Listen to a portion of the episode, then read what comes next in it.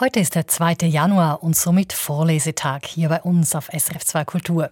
Heute Kurzgeschichten aus der klassischen literarischen Moderne, also aus der Zeit um und nach 1900 bringen wir.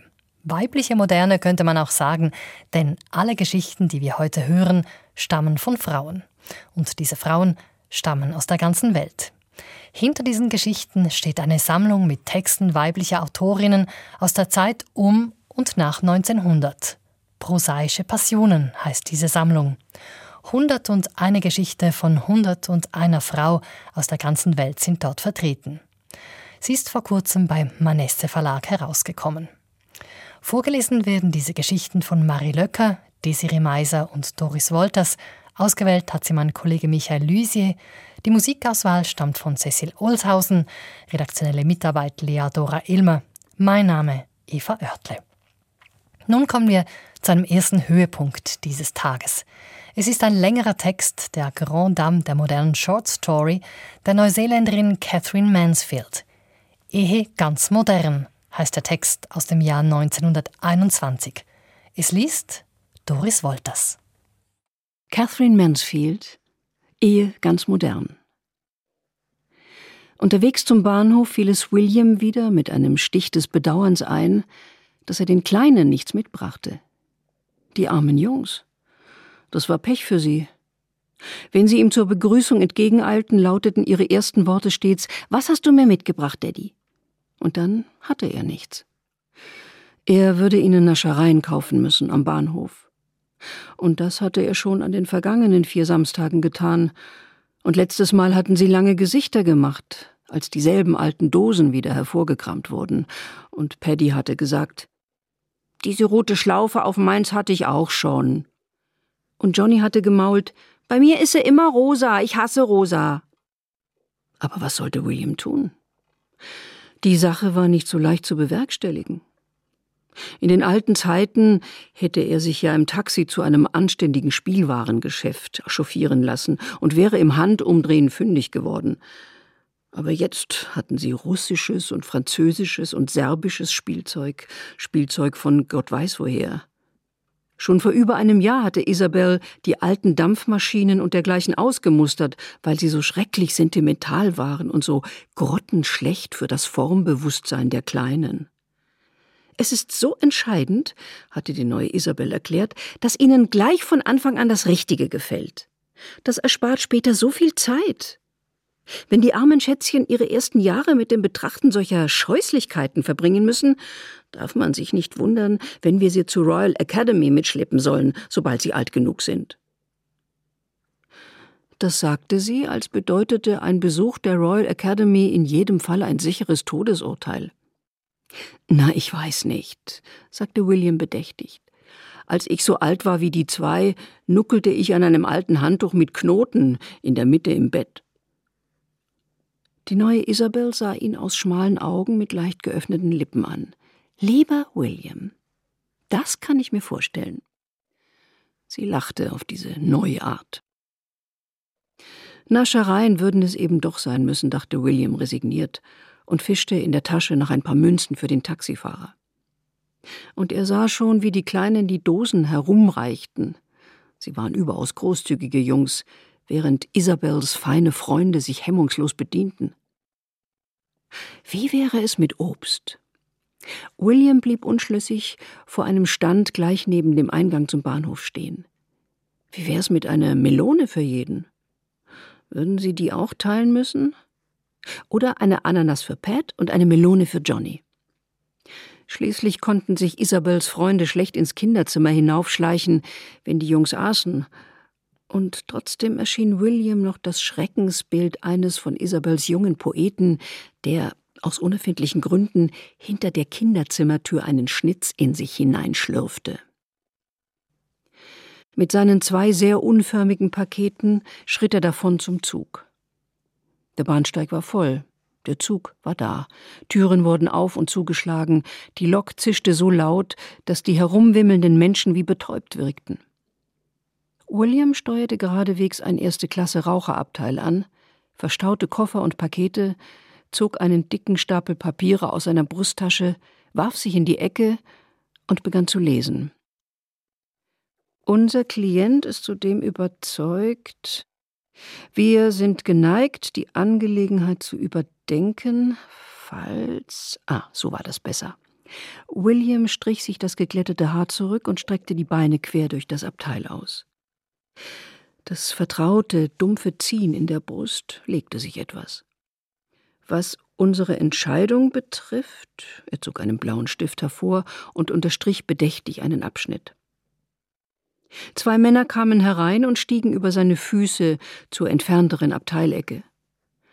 Ein junger Kerl verstaute seine Golfschläger mit Schwung im Gepäcknetz und setzte sich ihm gegenüber. Der Zug ruckelte sanft und sie fuhren los. William blickte auf und sah den hitzigen, grellen Bahnhof entschwinden.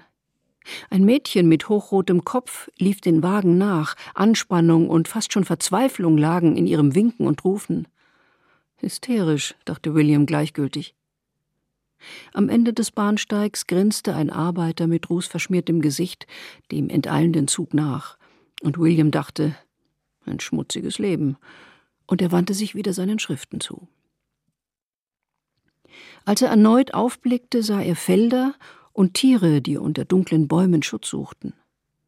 Ein breiter Fluss, in dessen Untiefen nackte Kinder planschten, glitt ins Blickfeld und entschwand wieder. Der Himmel leuchtete matt, und ein Vogel zog hoch droben vorüber wie ein dunkler Fleck auf einem Juwel. Wir haben die Korrespondenz unseres Klienten gesichtet. Der letzte Satz, den er gelesen hatte, ging ihm nach. Wir haben gesichtet. William klammerte sich an diesen Satz, aber es war zwecklos. Er brach mitten in zwei, und die Felder, der Himmel, der dahinziehende Vogel, das Wasser, alle sagten sie Isabel. Es war jeden Samstagnachmittag dasselbe. Schon unterwegs zu Isabel begann ein Reigen aller möglichen Begegnungen in seinem Kopf. Sie stand am Bahnhof, etwas abseits von den anderen. Sie saß im offenen Taxi draußen, war am Gartentor, lief über das verdorrte Gras, stand unter der Tür oder im Eingang. Und ihre klare, helle Stimme sagte, es ist William oder Hello, William oder William ist da. Er berührte ihre kühle Hand, ihre kühle Wange. Ach, Isabels köstliche Frische. Als kleiner Junge war es ein Vergnügen gewesen, nach einem Regenschauer in den Garten hinauszulaufen und den Rosenbusch über sich auszuschütteln. Isabel war dieser Rosenbusch, zartblättrig, funkelnd und kühl. Und er war immer noch dieser kleine Junge. Doch in den Garten eilte er nicht mehr. Es gab kein Lachen, kein Schütteln. Das quälende dumpfe Ziehen in seiner Brust begann wieder. Er zog die Beine an, warf seine Papiere weg und schloss die Augen. Was ist denn, Isabel, was ist? sagte er zärtlich. Sie waren im Schlafzimmer ihres neuen Hauses. Isabel saß auf einem bemalten Hocker vor dem Frisiertisch, der mit allerlei Dosen in Schwarz und Grün übersät war. Was ist womit, William? Und sie beugte sich vor, und ihr feines blondes Haar fiel ihr über die Wangen. Ach, du weißt schon. Er stand mitten in diesem ihm fremden Raum und fühlte sich wie ein Fremder. Daraufhin drehte sich Isabel rasch um und sah ihn an. Oh, William, rief sie beschwörend und hielt ihre Haarbürste hoch. Bitte, bitte sei nicht so schrecklich spießig und tragisch. Die ganze Zeit gibst du mir mit Worten und Blicken und Andeutungen zu verstehen, dass ich mich verändert habe. Nur weil ich richtig sympathische Leute kennengelernt habe und mehr ausgehe und mächtig Lust habe auf, auf alles, benimmst du dich, als hätte ich. Lachend warf Isabel ihr Haar zurück. Unsere Liebe ermordet oder ähnlich. Es ist dermaßen absurd. Sie biss sich auf die Lippen und echt zum Verzweifeln, William. Sogar dieses neue Haus und die Dienstboten missgönnst du mir. Isabel. Doch, doch. Irgendwie stimmt das fuhr Isabel schnell dazwischen. Du hältst auch sie für ein schlechtes Omen. Oh, das weiß ich doch. Ich spüre es jedes Mal, sagte sie leise, wenn du die Treppe hochkommst. Aber wir hätten doch nicht in diesem muffigen kleinen Loch bleiben können, William. Denk doch wenigstens praktisch. Es gab ja nicht einmal genug Platz für die Babys. Es stimmte schon. Jeden Morgen, wenn er aus dem Anwaltsbüro zurückkehrte, traf er Isabelle mit den Babys im hinteren Salon an. Da ritten sie über das Leopardenfell über der Sofalehne, spielten Kramladen mit Isabels Schreibtisch als Theke oder Pat saß auf dem Kaminvorleger und ruderte mit einer kleinen Messingschaufel um sein Leben, während Johnny mit der Feuerzange die Piraten aufs Korn nahm. Und jeden Abend trug er sie huckepack die schmale Treppe hoch zu ihrer fülligen alten Nanny.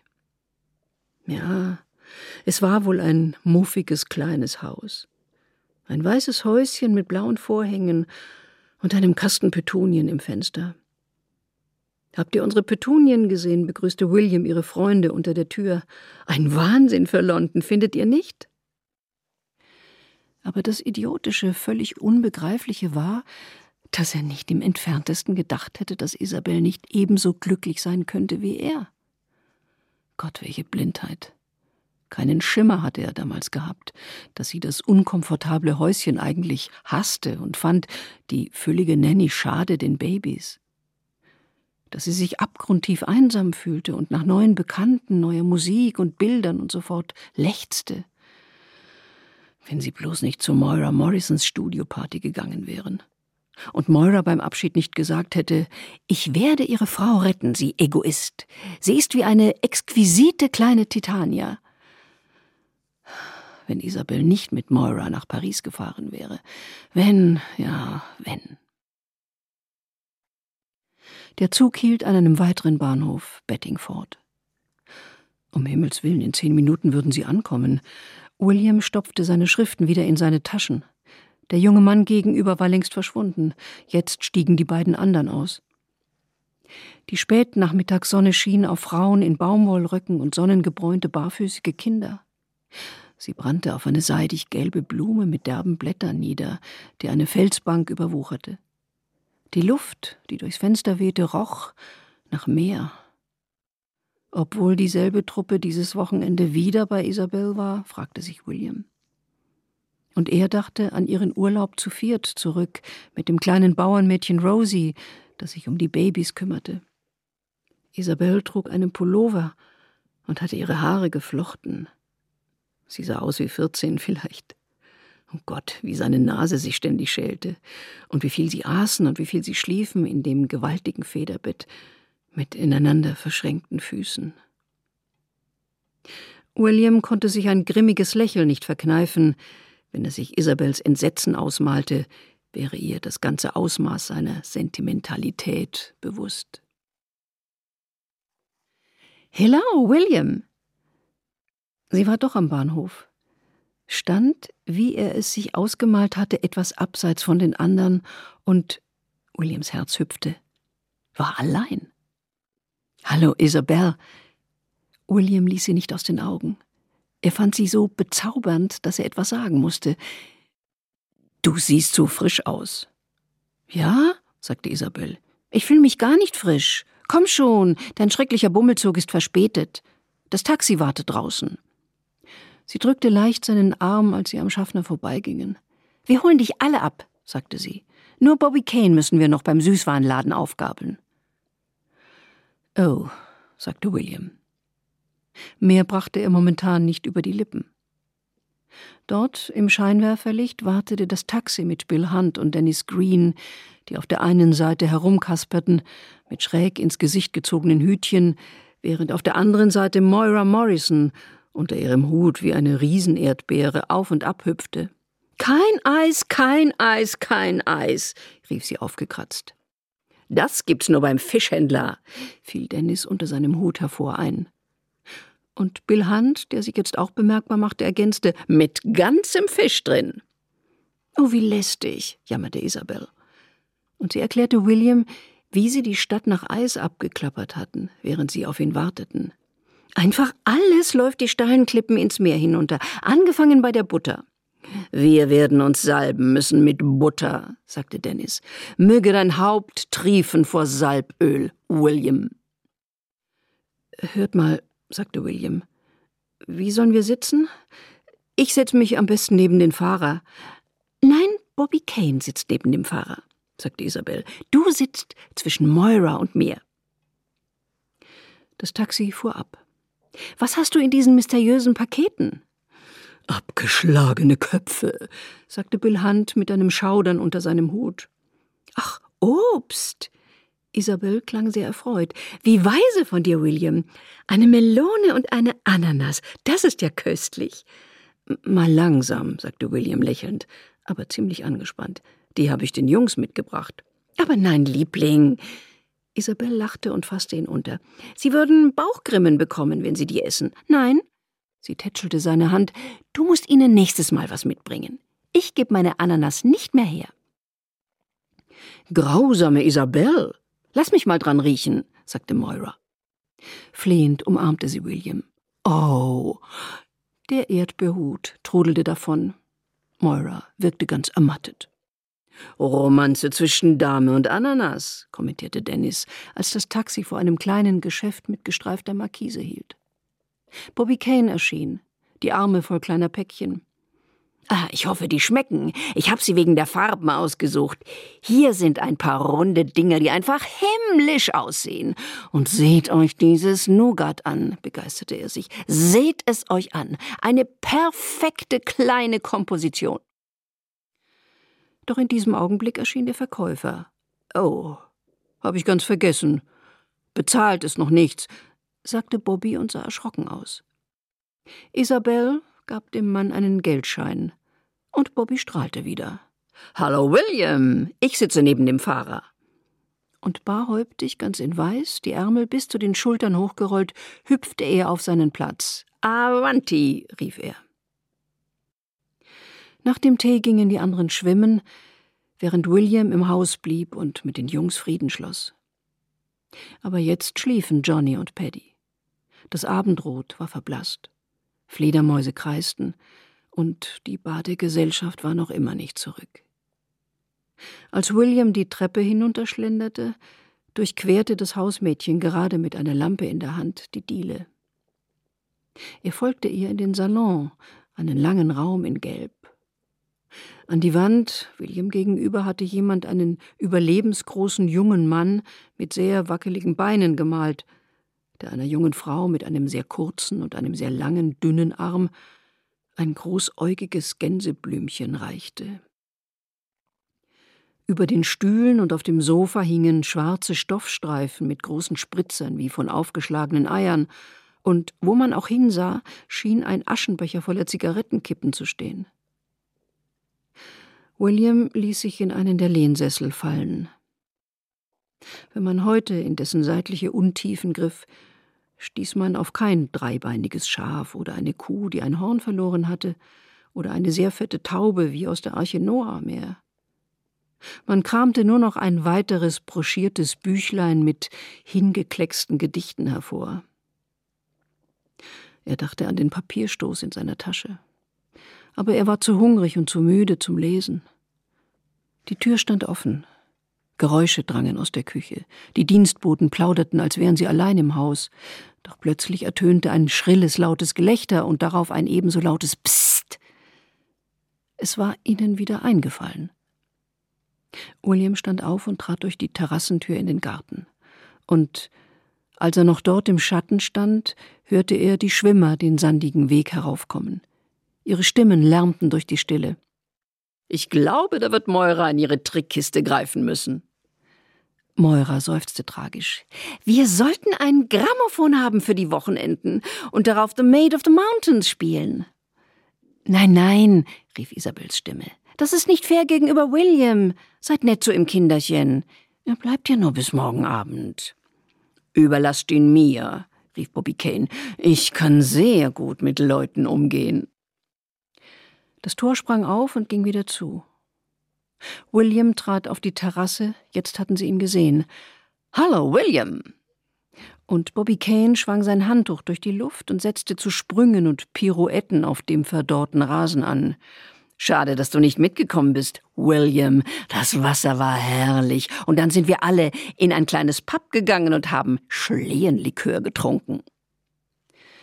Die anderen hatten das Haus erreicht. Hör mal, Isabel, rief Bobby, soll ich heute Abend meinen Nijinsky-Anzug tragen? Nein, sagte Isabel, es gibt keine Maskeraden. Wir sind alle halb am Verhungern. William auch. Kommt, mes amis, fangen wir mit Sardinen an. Ich hab sie gefunden, sagte Moira und kam in die Diele gerannt, ihren Fang triumphierend in die Höhe gereckt. Dame mit Sardinendose, sagte Dennis würdevoll. Na, William, und was macht London? fragte Bill Hunt und entkorkte dazu eine Flasche Whisky. Ach, London ist so ziemlich wie immer, antwortete William. Das gute alte London, sagte Bobby äußerst jovial und spießte eine Sardine auf. Doch kurz darauf war William vergessen. Moira Morrison rätselte, welche Farbe die Beine eigentlich unter Wasser hätten. Meine sind so blass wie die allerblassesten Pilze. Bill und Dennis langten tüchtig zu. Und Isabel füllte Gläser, tauschte Teller aus, besorgte Streichhölzer und lächelte selig. Einmal sagte sie sogar, ich wünschte, du würdest das malen, Bill. Malen was denn? schmatzte Bill und stopfte sich den Mund mit Brot voll. Uns, sagte Isabel, unsere Tischgesellschaft. Das wäre in zwanzig Jahren ja so faszinierend. Bill kniff die Augen zusammen und kaute. Das Licht taugt nichts, sagte er barsch. Viel zu viel Gelb. Und aß weiter. Aber auch das schien Isabel zu entzücken. Nach dem Essen waren sie aber alle so müde, dass sie nur noch gähnen konnten, bis es spät genug war, um schlafen zu gehen. Erst als William am anderen Nachmittag auf sein Taxi wartete, fand er sich mit Isabel allein. Als er seinen Koffer in die Diele herunterbrachte, ließ Isabel die anderen stehen und ging zu ihm hinüber. Sie bückte sich nach dem Koffer. Oh, wie schwer der ist, sagte sie und lachte verlegen auf. Lass mich ihn tragen, bis zum Tor. Nein, warum solltest du? sagte William. Sicher nicht. Gib ihn mir. Ach bitte, lass mich, sagte Isabel. Ich will es wirklich. Sie gingen schweigend nebeneinander her. William wusste nicht, was er hätte sagen können. So, sagte Isabel triumphierend, stellte den Koffer ab und spähte nervös die sandige Straße hinunter. Kommt mir vor, als hätte ich dich diesmal kaum gesehen, sagte sie atemlos. Es ist so schnell vorbei, nicht wahr? Als wärst du eben erst gekommen. Nächstes Mal. Das Taxi tauchte auf. Hoffentlich kümmern sie sich gut um dich in London. Tut mir leid, dass die Kleinen den ganzen Tag weg waren, aber Miss Neal hatte das so geplant. Es wird Ihnen so leid tun, dich verpasst zu haben, armer William. Musst wieder nach London zurück. Das Taxi wendete. Leb wohl. Sie gab ihm einen kleinen eiligen Kuss und war fort. Felder, Bäume, Hecken zogen vorüber. Sie holperten durch die leere, abweisend wirkende Kleinstadt und mühten sich den steilen Weg zum Bahnhof hoch. Der Zug war da. William steuerte unverzüglich ein erste Klasse Raucherabteil an und warf sich in die Ecke, aber diesmal ließ er seine Schriften stecken. Er verschränkte die Arme vor dem dumpfen, quälenden Ziehen und begann im Kopf einen Brief an Isabel zu schreiben.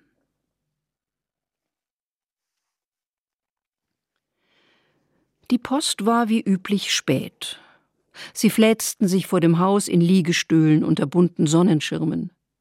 Nur Bobby Kane lag auf dem Rasen zu Isabels Füßen. Es war drückend und schwül.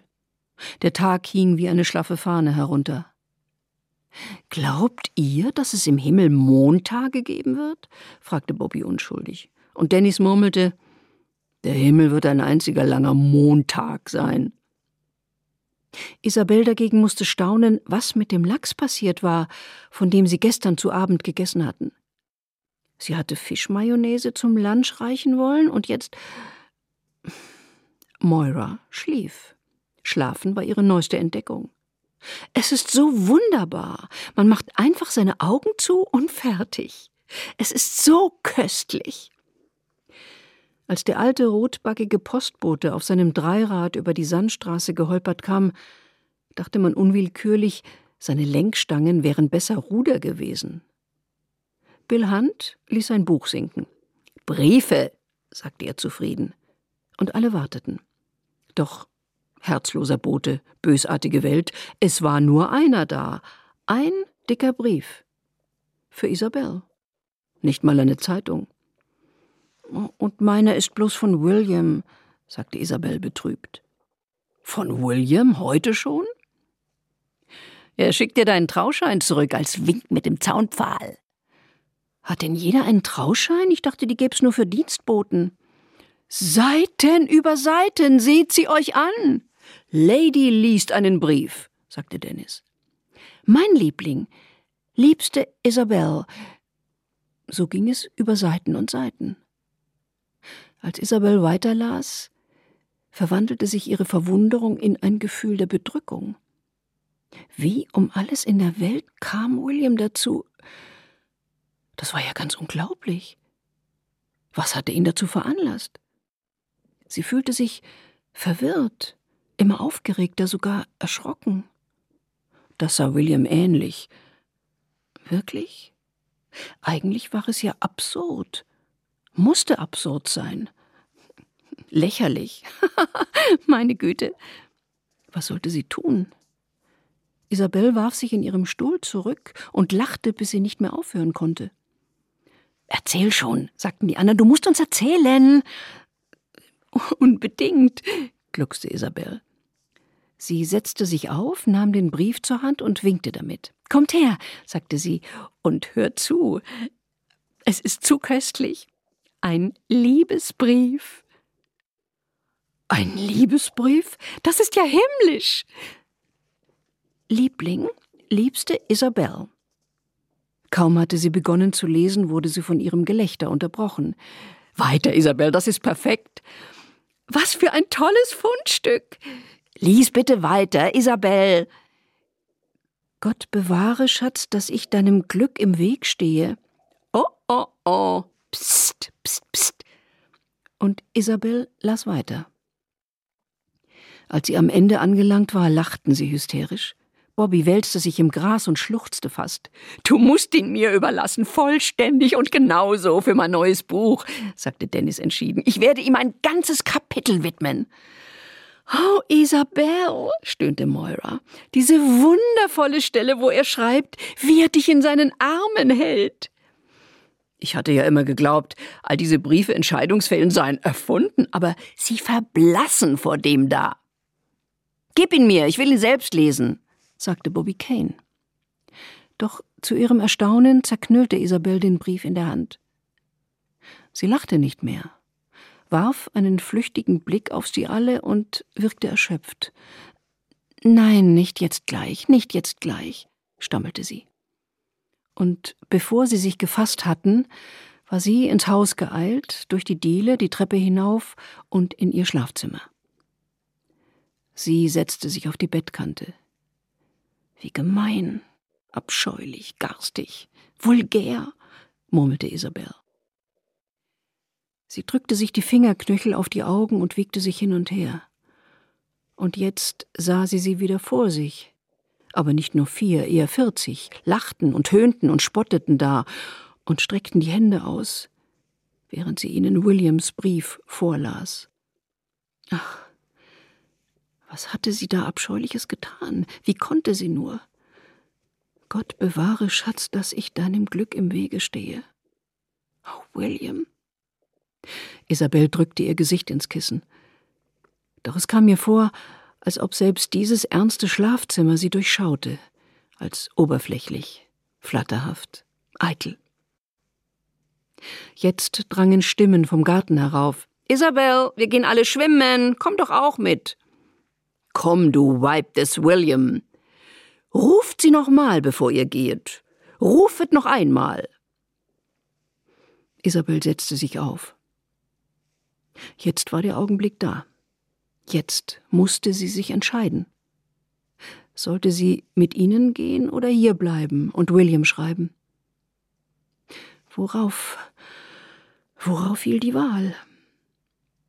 Ich muss mich entscheiden. Aber wie konnte sie da noch fragen? Natürlich würde sie hier bleiben und schreiben. Titania, flötete Moira. Isabel? Nein, es war allzu schwer. Ich. Ich werde mit Ihnen gehen und William später schreiben. Ein andermal, später, nicht jetzt. Aber ich werde bestimmt schreiben, dachte Isabel flüchtig. Und sie schlug ihr neues Lachen an und eilte die Treppe hinunter.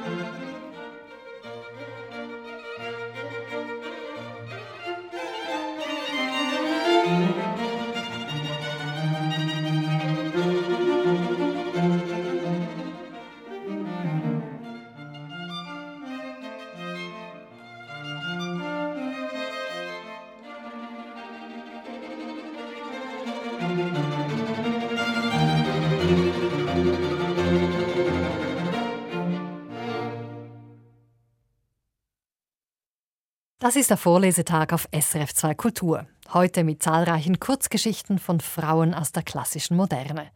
Und hinter diesem Vorlesetag steht erstens die Anthologie Prosaische Passionen vom Manesse Verlag, die erste deutschsprachige Anthologie mit Prosatexten ausschließlich von Frauen aus der klassischen literarischen Moderne überhaupt.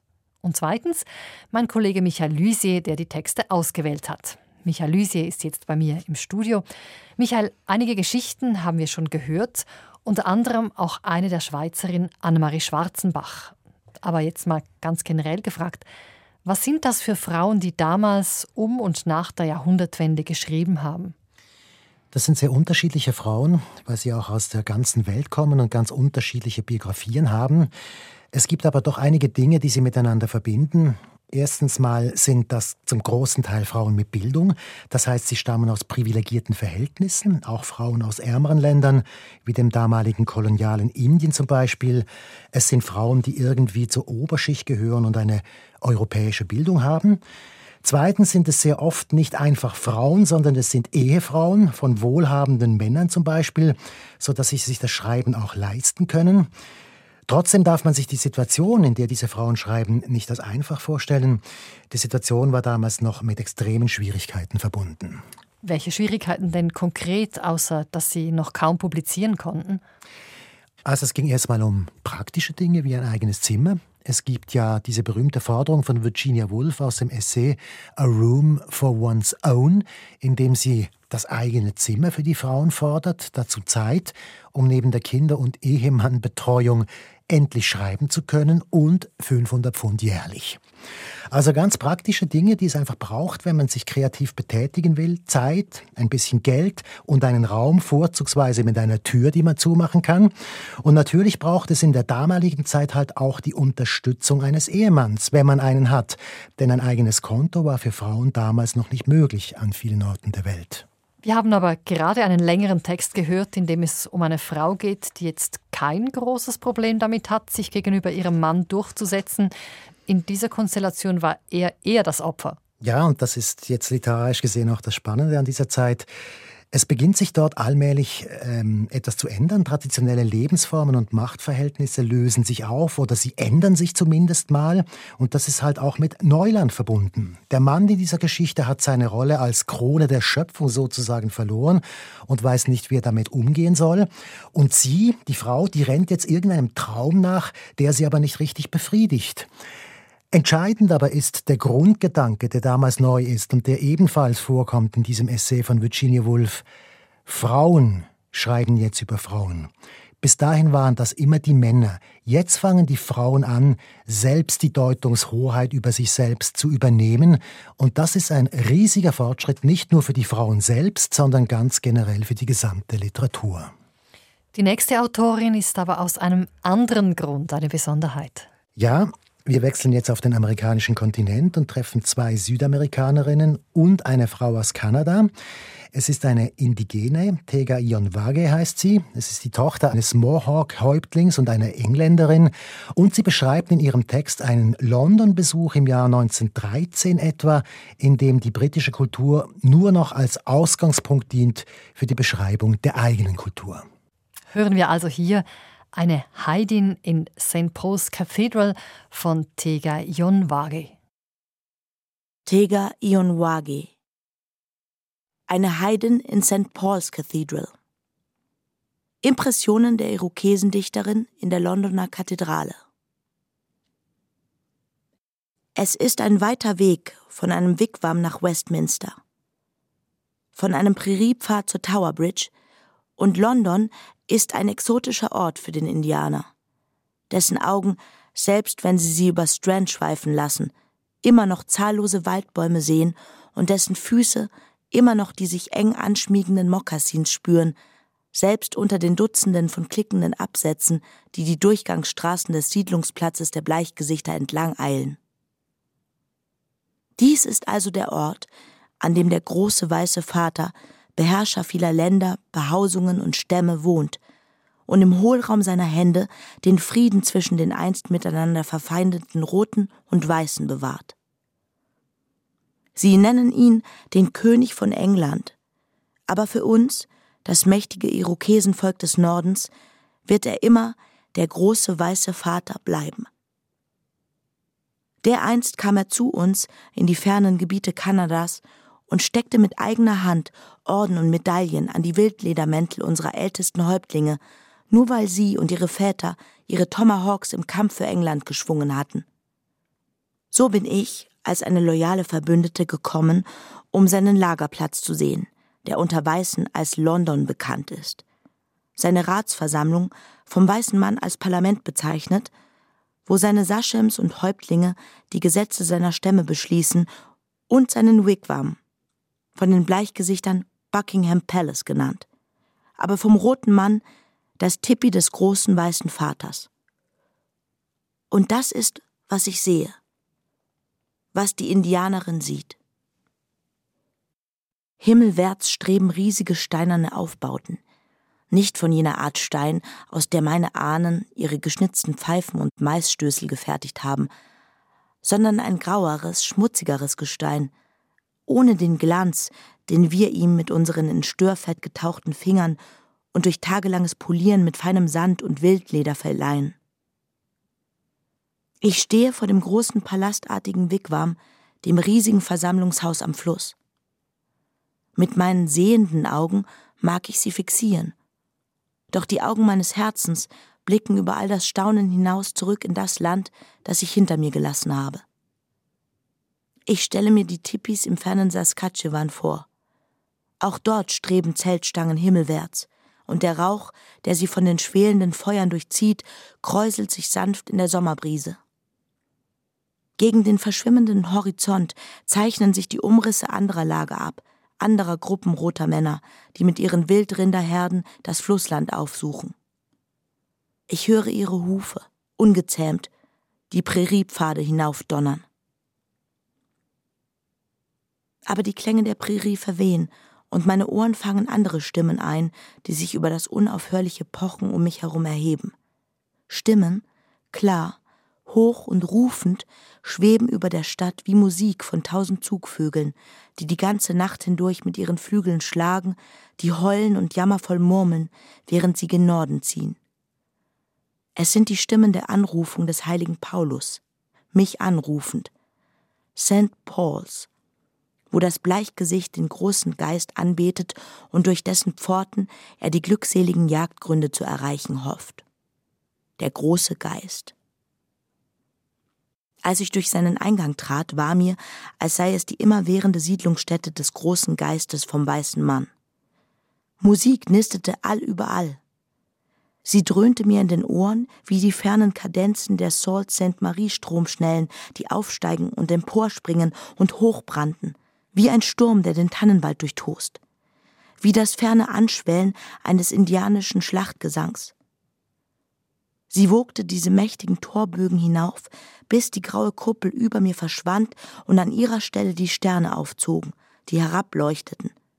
Nicht auf diese bleichgesichtigen, knienden Anbeter, sondern auf eine Gruppe von tapferen, kraftstrotzenden, kupferfarbenen Verehrern, auf mein eigenes Volk in meinem eigenen Land, die sich ebenfalls versammelt hatten, um dem Manitou aller Nationen die Ehre zu erweisen.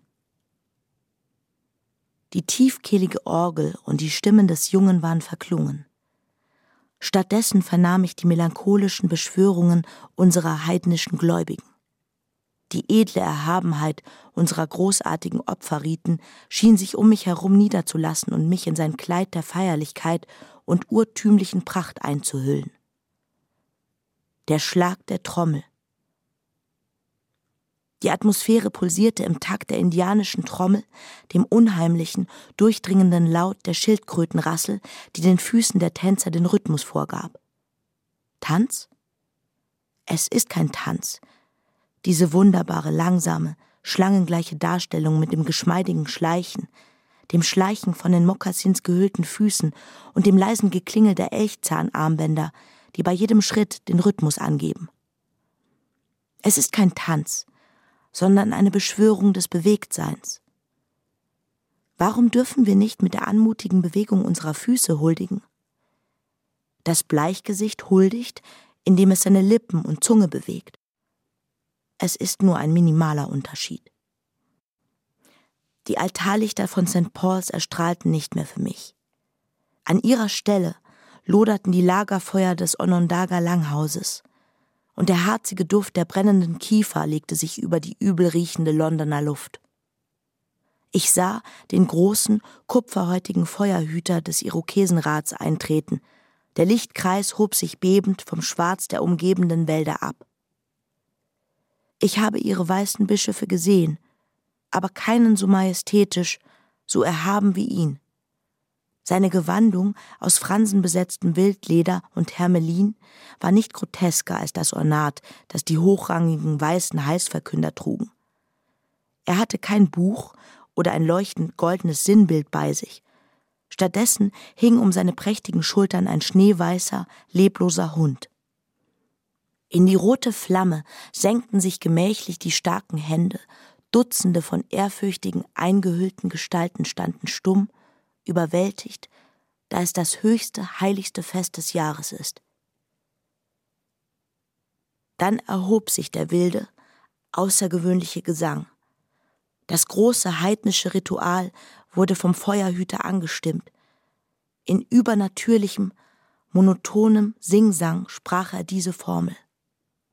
Der große Geist wünscht kein Menschenopfer, aber wir, seine Kinder, müssen ihm darbringen, was unserem Herzen und unserem Leben am nächsten liegt. Nur das Marklose und Untadelige kann in seine Gegenwart eintreten, nur das, was durch das Feuer gereinigt wird. So wie dieser weiße Hund, ein Mitglied unseres Haushalts, ein Mitbewohner unseres Wigwams, und mit dem Rauch, der von den reinigenden Feuern aufsteigt, werden auch die Danksagungen all derer aufsteigen, die wünschen, dass der große Geist in seinen glückseligen Jagdgründen für immer seine Friedenspfeife rauchen wird, denn Frieden herrsche zwischen ihm und seinen Kindern für alle Zeiten. Die klagende Stimme verklingt. Wieder das dumpfe Pulsieren der indianischen Trommel der katzengleich geschmeidige Schritt gedämpfter Füße. Ich erhebe meinen Kopf, gebeugt über dem Stuhl vor mir. Es ist immerhin St. Paul's. Und die klaren Knabenstimmen erheben sich über den prächtigen Widerhall des Orgelklangs. Musik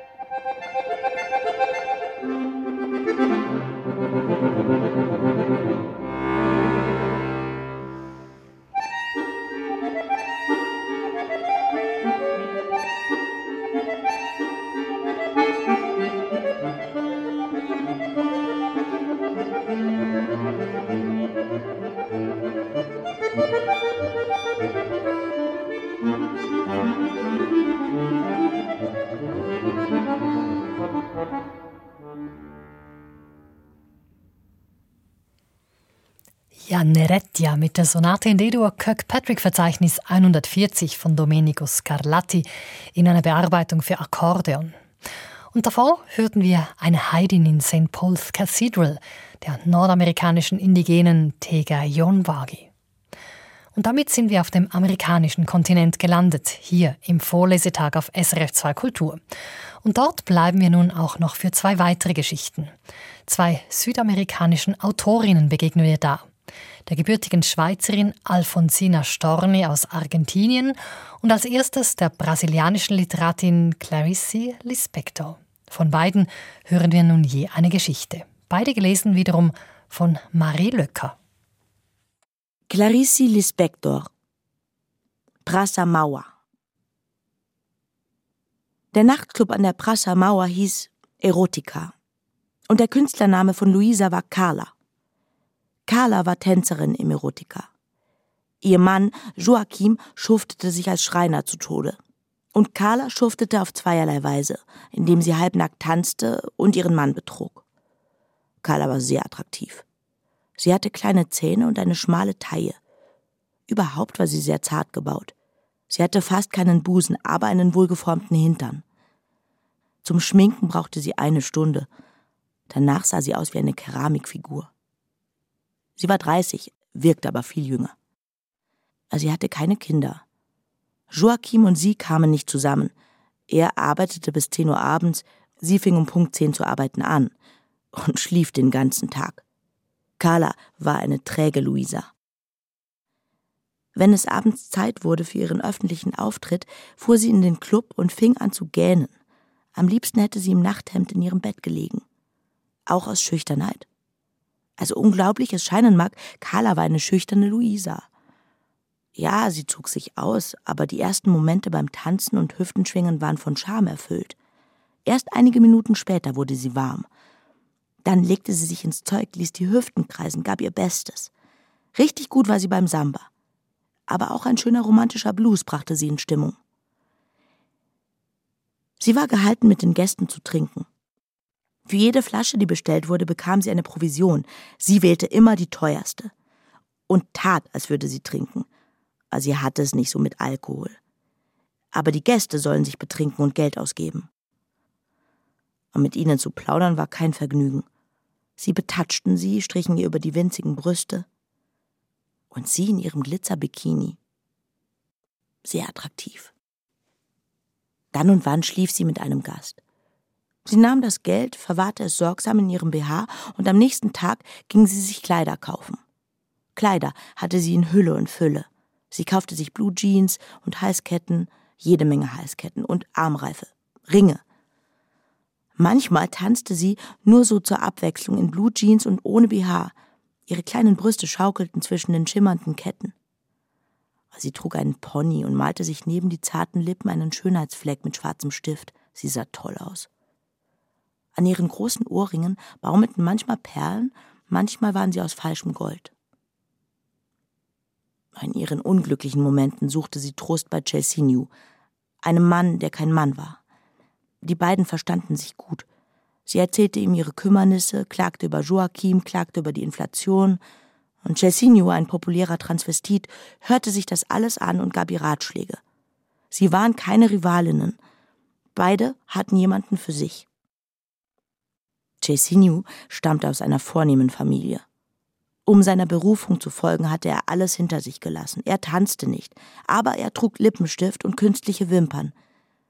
Die Seeleute von der Prasser beteten ihn an, und er zierte sich.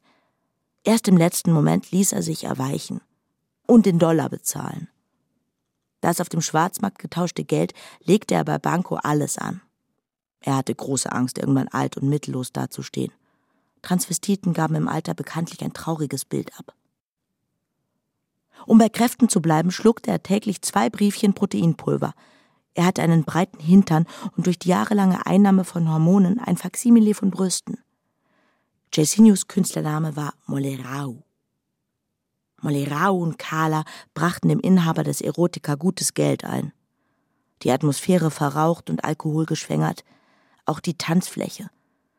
Es war hart, von einem betrunkenen Seemann zum Tanzen geschleppt zu werden. Aber was sollte man machen? Jeder hat eben sein Metier. Cesinyu hatte eine Vierjährige adoptiert. Er war ihr eine wahre Mutter. Er schlief nur wenige Stunden, um sich um das Mädchen kümmern zu können. Der Kleinen fehlte es an nichts. Sie hatte von allem nur das Beste. Und ein portugiesisches Kindermädchen. Sonntags ging Cesinho mit Clarentina in den Zoo, in die Quinta de Boa Vista. Und die zwei aßen Popcorn und fütterten die Affen. Vor den Elefanten hatte Clarentina Angst. Sie fragte, warum haben die so eine große Nase? Dann erzählte ihr Cesinio eine fantastische Geschichte von bösen und guten Feen oder ging mit ihr in den Zirkus. Und sie schleckten Knallbrause, alle beide.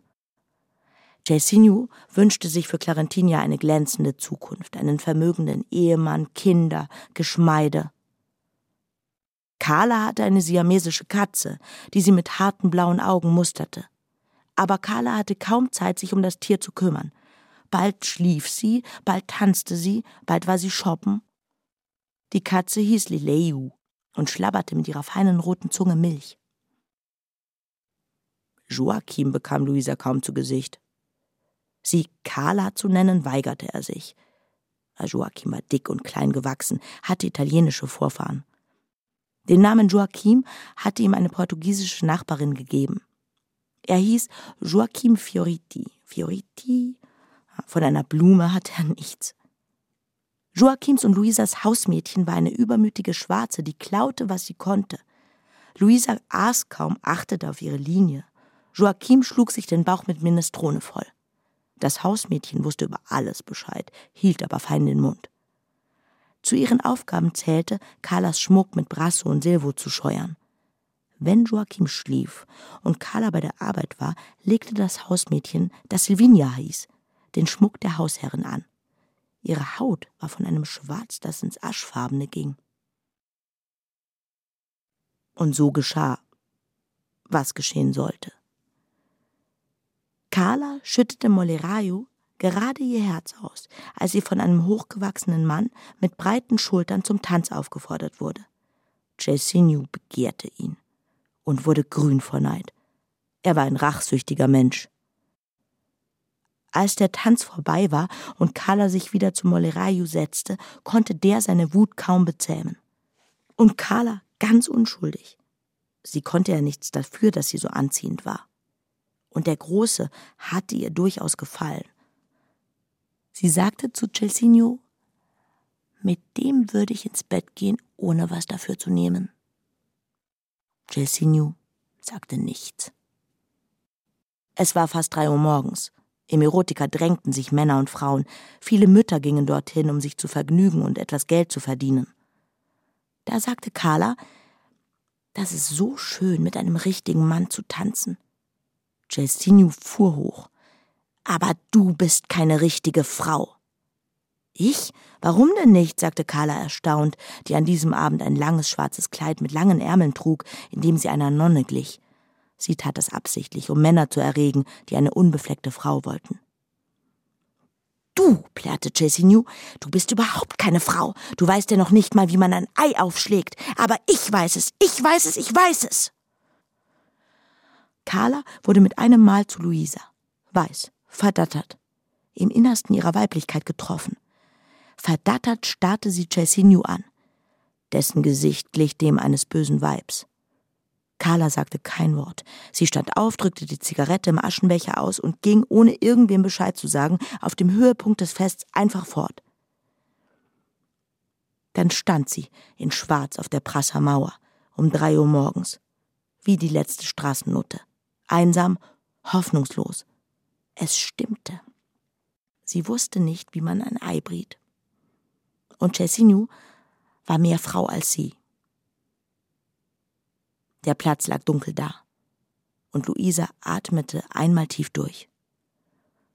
Dabei betrachtete sie die Laternenpfähle, den leeren Platz und am Himmel die Sterne.